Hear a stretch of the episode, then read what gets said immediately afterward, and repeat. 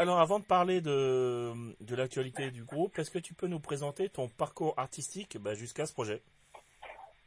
Alors mon parcours artistique jusqu'à ce projet, c'est assez vaste.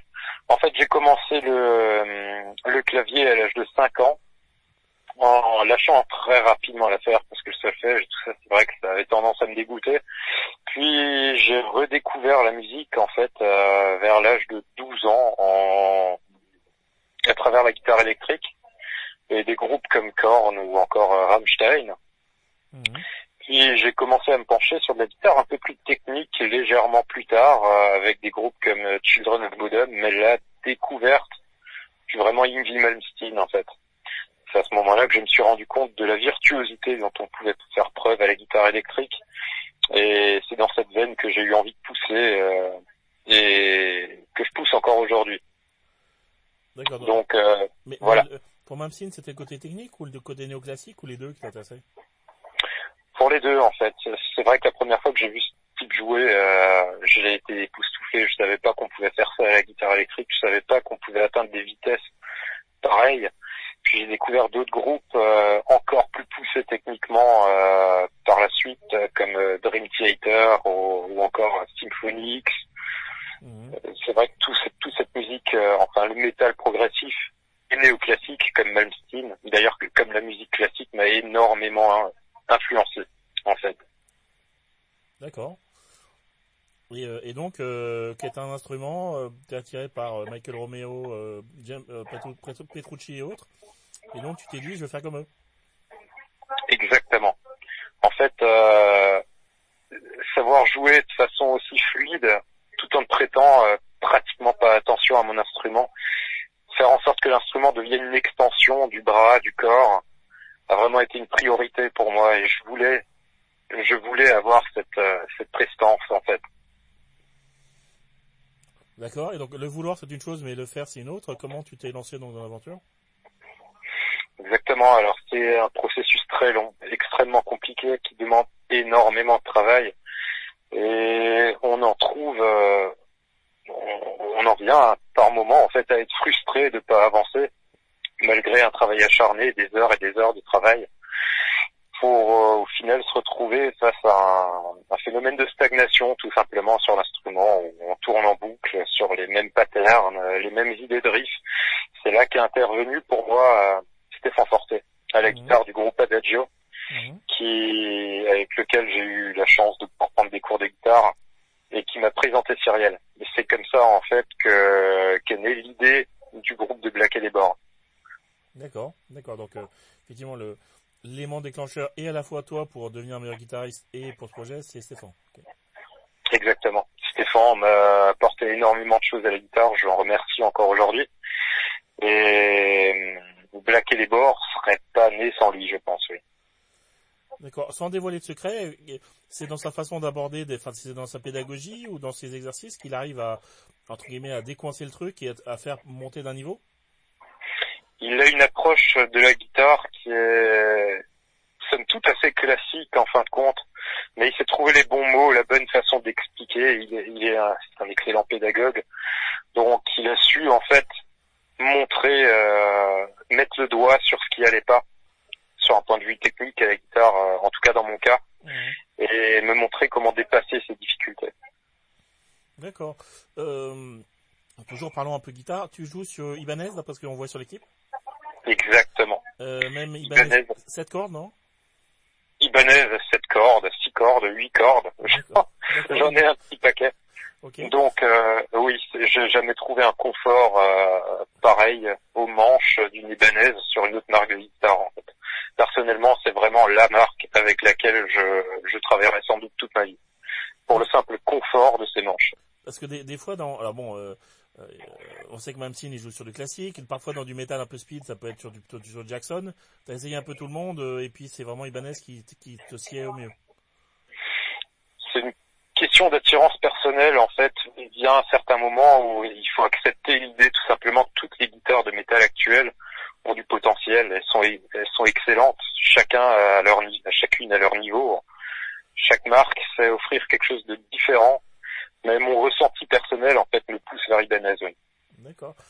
Euh, donc tu le disais, tu joues. Bon, j'allais dire, euh, est-ce que, est-ce que le côté, euh, je rajoute des cordes t'intéresse? A priori, oui, puisque tu joues déjà sur 7 et 8. Euh, pour pour quelqu'un, pour essayer d'expliquer qu'il y a quelqu'un qui connaît rien, euh, bah, comme euh, ton serviteur, quel est le, quelle est pour toi la vraie, la vraie valeur ajoutée de justement de, une 7 ou une 8 que t'apporterait pas euh, la classique? Alors, excellente question en fait. Les guitares 7 et 8 cordes permettent une extension en fait au niveau des de la palette sonore possible sur une guitare. Une guitare une guitare 6 cordes, permettra de jouer grave jusqu'à un certain niveau en fait. Et en épaississant toujours davantage les cordes, en essayant d'accorder le plus bas possible, là où ce sera possible naturellement sur une guitare 7 cordes. C'est-à-dire qu'on ne va pas toucher au réglage du manche outre mesure, et en ajoutant simplement une corde dans les graves, on va gagner en agressivité, on va gagner dans les graves, et le son sera d'autant plus violent en fait. D'accord. Mais, mais le, euh, pour toi, le euh, 8, c'est le maximum? C'est le bon équilibre? Ou euh, pourquoi pas m- m- continuer Hmm, alors non, personnellement, je trouve que 7, c'est un excellent équilibre. Je, je possède une 8 cordes, mais 7 cordes, c'est vraiment là où je me sens à l'aise. en fait. D'accord. Ok, alors, euh, bah, merci pour ces- tous ces éléments. Donc, si on parle sur le groupe, euh, donc euh, via, via Stéphane, euh, donc tu rencontres Cyriel et euh, après euh, deux, artistes se, rencontrent. ils veulent vouloir, travailler ensemble, c'est très bien, mais il faut que ça matche. Donc, comment un peu s'est fait l'alchimie? Exactement. Alors en fait, Stéphane m'a proposé à Cyriel pour son projet, qui était à l'époque un projet solo. Et je dois dire que j'ai immédiatement adhéré à l'idée, en fait. C'était un produit nouveau. Les démos étaient déjà disponibles, en fait. Ils les avaient déjà préenregistrés. Et j'ai jamais trouvé cette recette ailleurs, en fin de compte. Quelque chose de moderne, qui était très axé sur les guitares, mais sans tomber dans les clichés des années 80 avec euh, des guitares héros euh, certes très bien jouer mais qu'on retrouve un peu partout et qui ont la même image au final. Donc un produit moderne mais très osé tout de même. Et oui, la- cette recette m'a immédiatement plu en fait. D'accord. Et donc, donc, euh, ouais, euh, parce que si on regarde un peu les détails de l'album, euh, t'as quand même composé pas mal avec Stéphane, justement. Oui, tout à fait. Alors Stéphane est venu avec des idées, euh, des idées de composition sur lesquelles j'ai brodé mes propres idées, mélodiques au niveau du chant ou au niveau des solos de guitare électrique. J'ai également composé deux morceaux de A à Z sur l'album, Mhm. donc j'ai vraiment pu euh, être, enfin, apporter ma petite patte sur le travail déjà existant d'un de mes guitares, d'un de mes guitares héros de jeunesse, ce que j'estime être une chance énorme. Et c'est comme ça en fait que qu'a été accompli le processus de, de composition de cet album. Euh, pas mal d'envois au final du distanciel, euh, Covid oblige. Donc on s'envoyait les pistes une fois qu'elles étaient enregistrées et on trouvait que telle et telle chose sonnait bien. Et de fil en aiguille, on en est arrivé au résultat final qui est Disorder aujourd'hui, notre album. D'accord. Euh, tu donc tu as signé deux titres. Euh, finalement, ce que- qu'est-ce que tu as fourni à, à Stéphane Cyriel Quelque chose de, très finalisé avec toutes les pistes, tous les éléments, ou avoir des, des, batteries témoins, etc. Ou quelque chose de plus un squelette de base et puis voir si ça... Enfin, tu allais poursuivre euh, sur le travail sur le titre ou si tu allais passer à autre chose? Alors, ce que j'ai eu au niveau des démos, c'était des démos en fait euh, pures et dures. C'est-à-dire qu'aucune piste n'était gardable. C'était vraiment enregistré euh, assez rapidement, juste simplement pour se faire une idée du morceau final. Mhm. C'est-à-dire qu'une fois que les démos étaient finis, le plan des morceaux montés, on a tout réenregistré proprement à, à la guitare avec Jelly Cardarelli au l'ancien batteur de d'Adagio, actuel batteur de Disconnected euh, au, à la batterie. Mhm. Tout a été réenregistré très proprement. Et oui, la phase de composition en fait est à détacher de la phase d'enregistrement qui a eu lieu euh, par la suite. D'accord. Euh, donc, euh, comme tu disais, sur l'album Disorder, il y a sept titres qui apparaissent. Oui, tout à vous, fait. vous avez bossé sur, enfin c'est c'est les sept titres que vous avez finalisés ou vous avez vécu vu plus large et puis pareil vous avez retiré des choses qui vous semblaient moins euh, cohérents avec le reste? Pas du tout. tout. Alors c'est vraiment le nombre de titres euh, qu'on désirait, tout simplement, parce que c'est un premier album. Il faut voir l'accueil du public, qui qui est plutôt réceptif pour l'instant. Donc on est très heureux de ce que ça donne. Mais non, on n'a pas retiré de titre au final ou ajouté de titres. C'est vraiment euh, l'idée qu'on se faisait de ce, de ce premier jet pour ce groupe. D'accord. Parce que euh, là, je, vais, je vais être, euh, comment dire, euh, je vais être avocat du diable, mais 36 minutes, c'est un peu court, non? Tout à fait. euh, ou bien c'est trop long si ça ne fonctionne pas. Oui, ça c'est pas faux. Ouais. Donc euh, on attendait vraiment euh, de voir euh, de quelle façon ça allait prendre, tout simplement, pour euh, continuer sur euh, sur cette lancée. C'est pour ça qu'on est en train de, de chercher des idées pour le second le second album aussi. D'accord.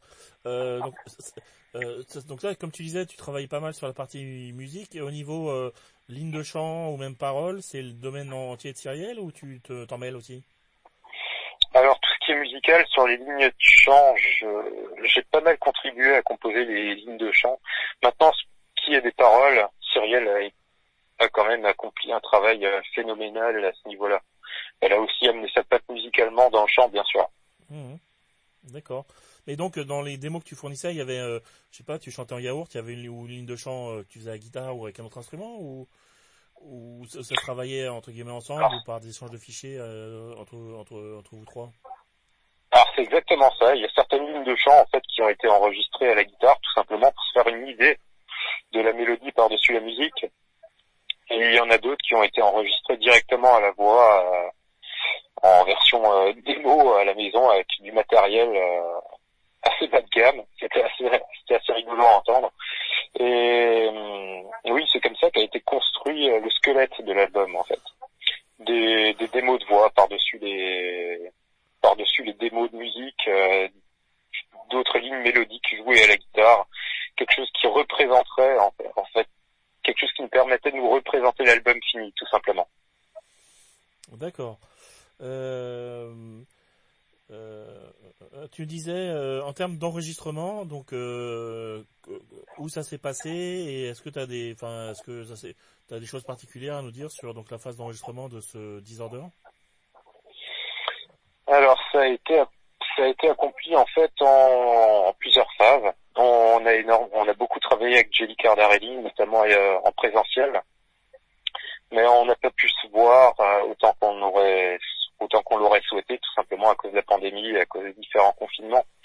Et on a été obligé d'investir pas mal dans pas mal de matériel en fait pour la musique, pour nous autoproduire, ce qui nous a amené à construire un véritable home studio en fin de période d'enregistrement afin d'être le plus autonome possible et pouvoir envoyer des pistes quasi finies en fait à, Jelly qui s'est occupé du mix. D'accord. D'accord. Et, euh, mais donc, euh, il y a un moment où vous êtes retrouvés tous les trois en studio ou quasiment pas? Oui, tout à fait. On s'est retrouvés tous les trois euh, autour de autour de l'ordinateur, du micro pour enregistrer. oui. Ok. Euh, Et, du- et justement, en termes de matériel, c'était quoi un investissement euh, via Pro Tool euh, avec, euh, enfin, avec, euh, do- do- du matériel, un peu quel type de matériel euh, à, à- à acheter? Alors, je- possédais déjà pas mal de matériel en fait au niveau de la guitare pour enregistrer euh, mes pistes. Maintenant, c'est les pistes de chant qui posaient souci surtout. Avoir quelque chose de, pro- de propre à ce niveau-là coûte quand même pas d'argent. Donc ça a été de l'investissement, notamment au niveau des micros, au niveau du préampli, euh, du préampli de chant, euh, de l'égalisation, de la compression. Donc euh, c'est principalement les du matériel de chant qu'on a dû acheter, oui. D'accord. Tu disais donc effectivement un, un- peu le, le, le membre supplémentaire de l'équipe en plus d'assurer euh, euh, donc euh, le parti de batterie sur le disque, c'est donc euh, euh, Jelly Cardarelli qui a aussi fait donc le mix et le master. Oui, tout à fait. Euh, il a accompli un travail de titan sur cet album. ouais. mais euh, avant d'attaquer, euh, est-ce que vous avez, enfin vous avez discuté, vous avez pitché ce que vous vouliez, ne serait-ce que ça, enfin en termes de son, en termes de, ou vous lui avez un peu laissé carte blanche parce qu'il bah, il vous il avait suivi le tout processus, plus l'enregistrement et donc euh, il, d'instinct il savait ce où il fallait avancer. Disons que Jelly est quelqu'un, c'est un homme de terrain en fait. Il a une expérience euh, formidable. Enfin, il a déjà eu de nombreuses expériences d'enregistrement, de mixage avant cet album, donc il savait à peu près vers vers quoi nous pousser, vers quoi enfin nous conseiller dans ce qu'on devait faire pour avoir le son qu'on désirait avoir. Et c'est comme ça qu'on se retrouve avec un résultat en fait au final euh, plus que plus que solide. C'est vraiment grâce à lui, oui. D'accord. Euh, le, fait d'avoir un chant bon féminin bien sûr Cyrielle, mais euh, de, de, également un chant euh, extrême euh, grôlé, c'était euh, ça s'est venu très vite? Enfin, dès l'origine, vous saviez que il y avait un peu ce côté euh, belle et la bête à, à, à, avoir? Enfin, ça faisait partie de votre identité? Oui, alors ça fait partie de nos influences. Cyrielle a en fait une voix qui lui permet d'explorer une large palette sonore. C'est vrai qu'on a profiter de cet avantage pour euh, pour nous faire plaisir au niveau de la composition de l'album. On on n'a pas composé en fait les morceaux en se disant à l'avance qu'on allait mettre du gros sur tel tel passage.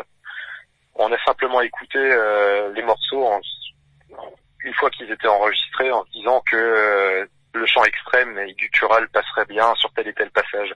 Donc oui, ça s'est fait assez naturellement en fin de compte. D'accord, d'accord. Euh, tu disais en termes d'enregistrement, même si ça a été fait en plusieurs fois, ça s'est à peu près, euh, euh comment dire, étalé sur combien de temps? Alors tout le processus d'enregistrement euh, durait à peu près une année, oui. D'accord.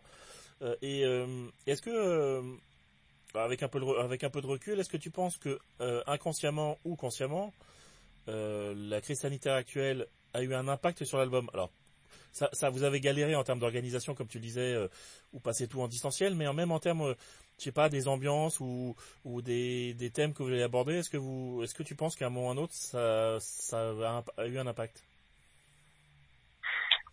Sur euh, sur le processus d'enregistrement, certes, ça a eu un impact, comme je le disais plus tôt. Maintenant, sur la thématique de l'album, absolument pas en fait on savait très bien où on venait, où on voulait en venir euh, dès le départ, avant même qu'on parle de, de, confinement en fait. Et on a simplement raconté l'histoire telle qu'on l'avait, on l'avait imaginé. Donc finalement, sans ces crises sanitaires, l'album serait assez proche, mais il serait sorti beaucoup plus vite. Alors, ou, un peu plus tard au final, parce que l'album, enfin le l'album a quand même profité de la crise sanitaire pour être enregistré le plus rapidement possible, oui. D'accord. C'est vrai que le télétravail et tout, enfin tous les avantages euh, du déconfinement euh, répétés ont profité à ce groupe et euh, au processus d'enregistrement de cet album. Ok. Donc comme tu disais, es, euh, bah, tu, tu, composes aussi et donc bah, le, le, une partie des titres de cet album Disorder et la, en est la preuve. Euh, Est-ce que tu es du genre à avoir des idées un peu tout le temps et donc euh, dans ton téléphone tu as euh, 500 petites idées, soit fredonnées, soit la guitare de riffs potentiels que, que tu utiliseras ou pas dans le futur? Alors je fonctionne, je fonctionne exactement comme ça, oui. Le processus de composition, c'est quelque chose qui se fait sur le long terme, enfin euh, sur, pour moi. Et il faut prendre les idées comme elles viennent. Tu peux très bien te réveiller le matin en train de prendre ton café, tu as une idée, euh, tu te retranches euh, bien fait, vite fait avec ta guitare pour l'enregistrer ou bien la fredonner simplement à la voix.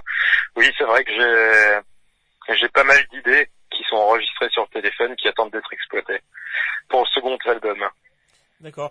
Euh, Est-ce que ça a pu arriver que, je sais pas, t'as un, souvenir, une anecdote ou un, je sais pas, un truc très banal, je sais pas, une sirène dehors ou un, un rythme ou un, ou un, son quelconque du quotidien a pu déclencher une idée?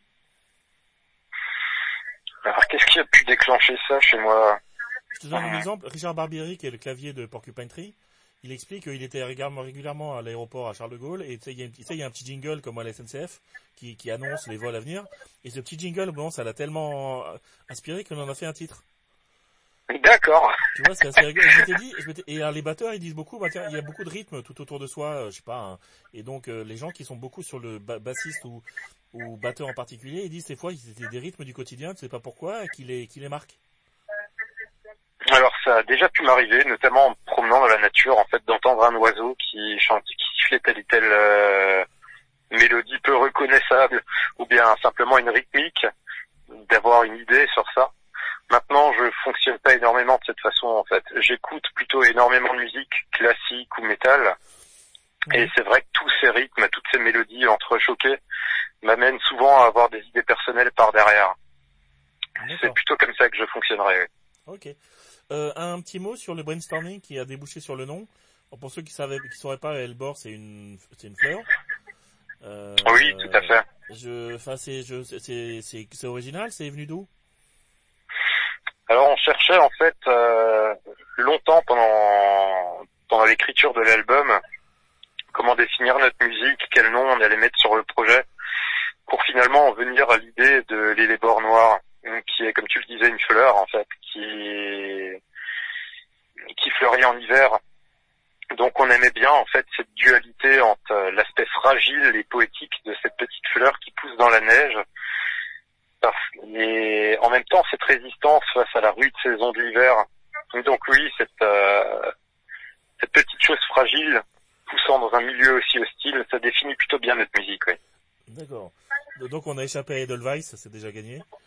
Euh, donc euh, Pardon? on, a échappé à un nom genre Edelweiss ou une autre fleur d'hiver. Ouais, complètement, ouais. Donc euh, non, non, au moins c'est, original, ça m'a permis de chercher ce que c'était et savoir que c'était, effectivement, je crois qu'ils appellent ça la rose de Noël.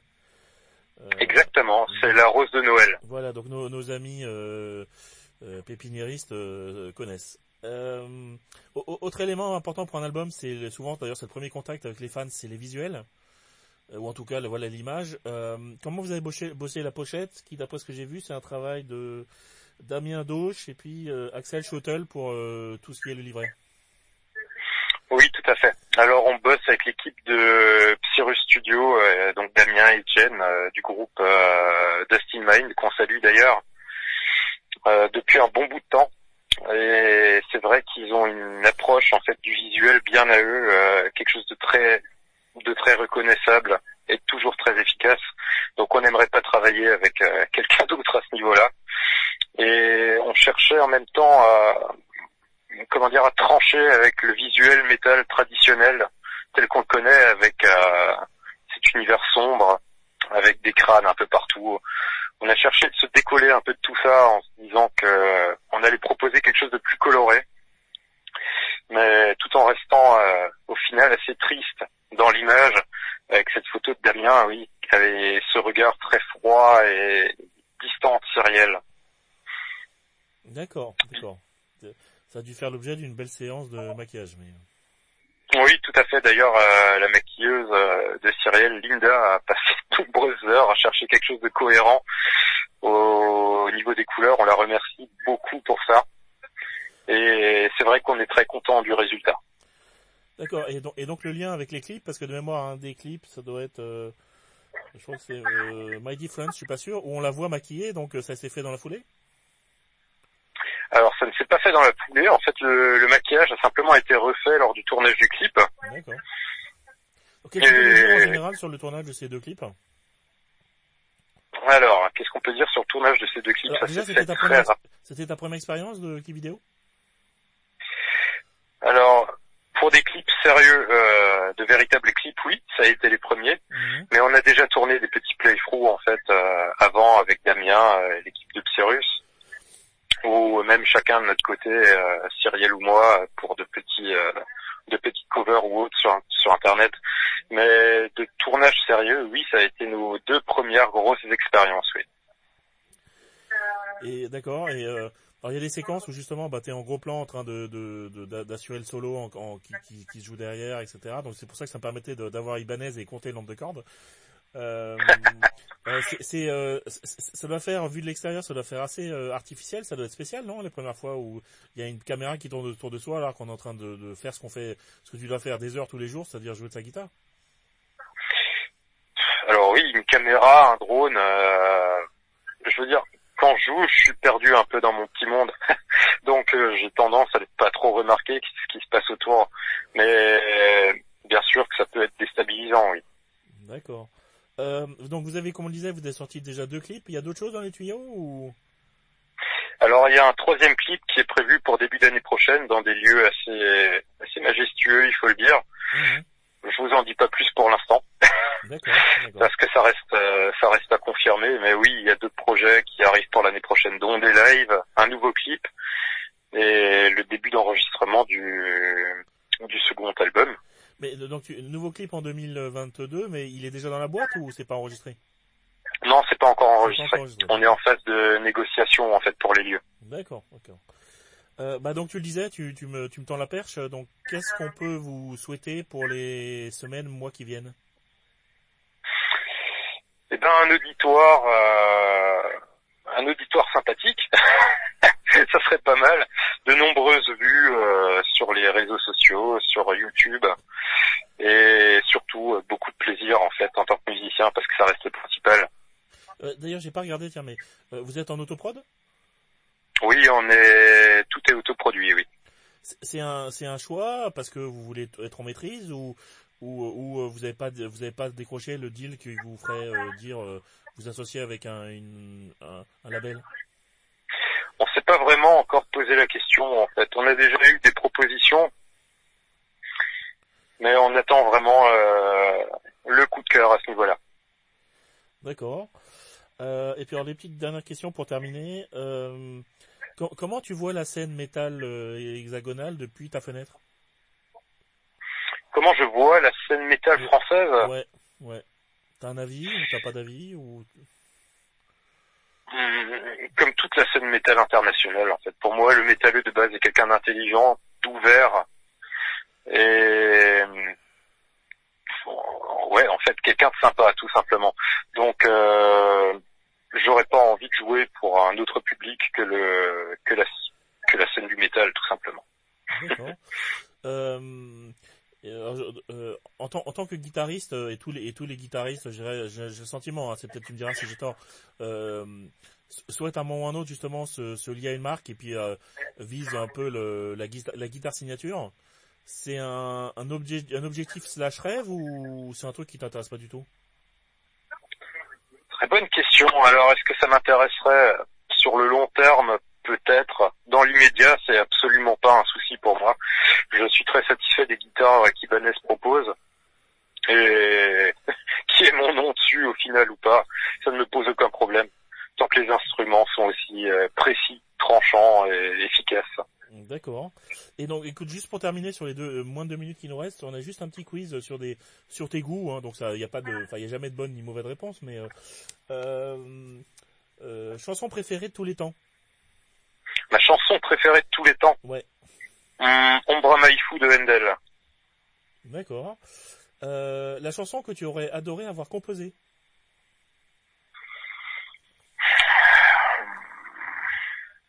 Rising Force d'Ingrid Malmsteen. D'accord. Euh, imagine que pour le deuxième album de Black Elebor, tu as le choix d'un d'un invité mort ou vivant. Tu prends qui? Niccolo Paganini. D'accord. Euh, là aussi, imagine dans, le, dans la tournée à venir, vous- vous avez la chance de vous produire euh, où vous voulez dans le monde. Il y a une scène préférée, il y a un truc qui, un espèce de rêve euh, lointain ou pas lointain d'ailleurs? Alors là, absolument pas. J'ai pas un endroit où j'aimerais beaucoup jouer. Peut-être le Madison euh, Square Garden ou je sais pas quoi ou le ou le Budokan à Tokyo. ou Tout ça pour l'instant, ça te t'es pas t'es pas t'es pas projeté sur des scènes mythiques. hum, pas du tout. S'il y avait un pays où j'aimerais beaucoup jouer, ce serait sans doute la Suède ou la Norvège. Enfin quelque chose de nordique, mais je me suis jamais posé cette question, non. Mais tu sais qu'en Suède, t'arrêtes n'importe qui dans la rue, il joue une chance sur deux qui joue comme Lamstein, hein Oui, exactement. D'accord, d'accord. C'est ça qui fait plaisir. Et, et juste pour terminer, et comme tu le disais, t'écoutes beaucoup de musique. Ton album de l'année jusqu'à présent, bon là on est à la fin de l'année, donc t'as eu sans doute pas mal de choix. Le nouveau Dream Theater, D'accord. sans aucune forme d'hésitation. Ok. Écoute, merci d'avoir pris le temps de nous avoir, euh, bah, de nous répondre. Euh, Merci beaucoup à toi pour cette interview. tous mes vœux pour la suite, et puis bah à très bientôt euh, sur euh, sur scène ou euh, ou sur le ou sur disque. Merci beaucoup. À Et bientôt. bonne soirée à toi. Ciao. Ciao.